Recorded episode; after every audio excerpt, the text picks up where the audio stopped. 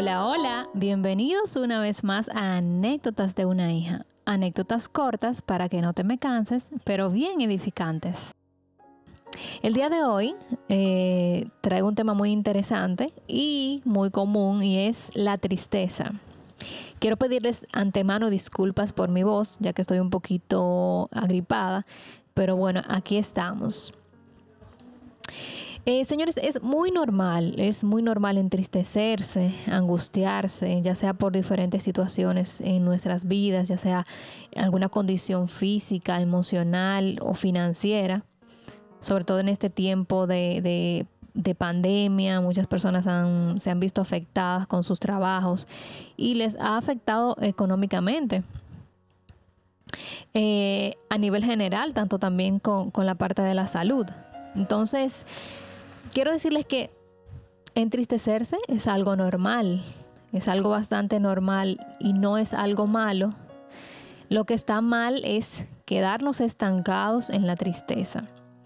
Entristecerse y angustiarse es tan normal que el mismo Jesús se entristeció bastante, tanto que él dijo que su alma está muy triste hasta la muerte. Y para hablarte un poquito más a fondo de esto, quiero que vayamos a Mateo 26, 36, en este capítulo titulado Jesús ora en el Gesemaní, pues vemos un poquito reflejado sobre la tristeza y la angustia de Jesús.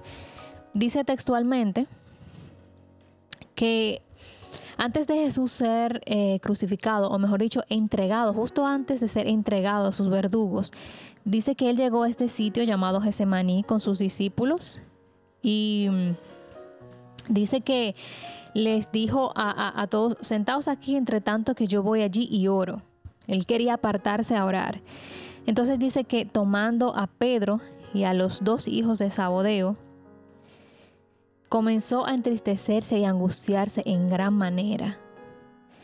Y dice que Jesús dijo, les dijo a, estas tres personas con las que se separó un poco para orar del resto, dice, mi alma está muy triste hasta la muerte, quedaos aquí y velad conmigo.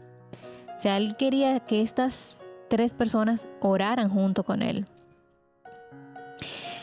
Entonces, ¿qué hizo? Se apartó Dice que yendo un poco hacia adelante se postró sobre su rostro, orando y diciendo, Padre mío, si es posible, pase de mí esta copa, pero no sea como yo quiero, sino como tú.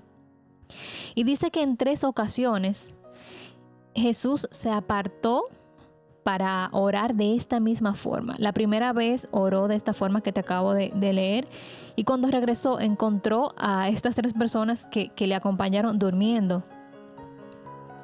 Luego se apartó nuevamente para hacer la misma oración, volvió, los encontró durmiendo y la tercera vez pues volvió a orar de la misma manera y ya, ya era el momento de, de, que viniera la persona que lo iba a entregar, que todos sabemos que fue Judas. Pero a donde quiero llegar con este punto y explicándote de el por qué estaba Jesús tan triste, angustiado y de tal manera que oró al Padre tres veces de la misma manera. Ustedes se pueden imaginar lo, lo, lo angustiado y triste que estaba el, propio Jesús. Eh, por, esta situación de que ya él sabía que llegaba el momento en que tenía que ser entregado y que iba a abandonar a estas personas con las que humanamente ya había establecido un vínculo. Porque ustedes saben que Jesús obviamente en su divinidad también tenía su parte humana. Entonces, me gustaría que hiciéramos juntos un ejercicio. O sea, imagínese Tome asiento, cierre los ojos, respire profundo.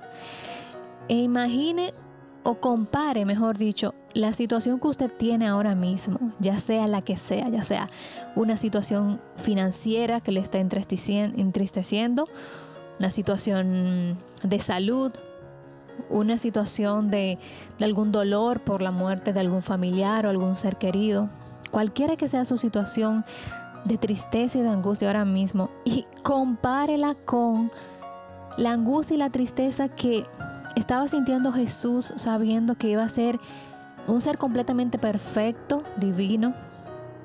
Imagínense lo que estaba sintiendo Jesús porque iba a ser entregado, crucificado. Yo quiero que usted lo compare y, y usted me diga ¿qué es más grande? ¿Qué es más fuerte? ¿Verdad? Que, que, la tristeza de Jesús.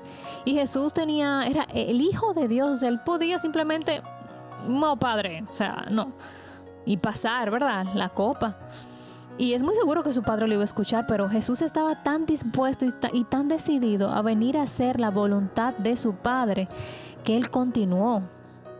Jesús sabía que esto debía pasar para un propósito mayor y continuó, porque confió en su Padre, en lo que su Padre había establecido y él sabía que él, fue enviado para ese propósito.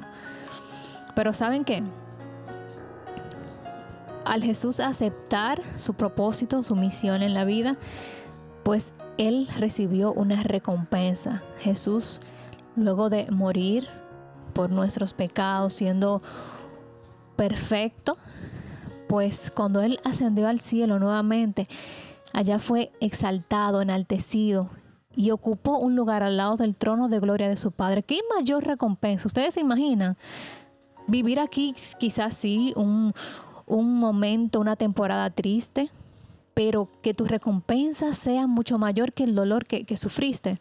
Eso es lo que, lo que nos dice el Padre. Dios nos dice, pasarás dolores en la tierra, tristezas, temporales, pero son para tu bien, son para que pases a un siguiente nivel.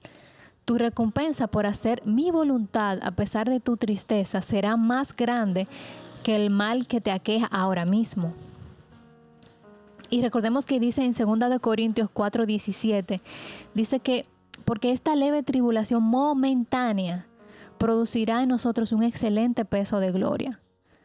O sea, lo que estás viviendo ahora, sea cual sea tu situación, lo que recibirás después va a ser mucho mayor, va a ser mucho mejor.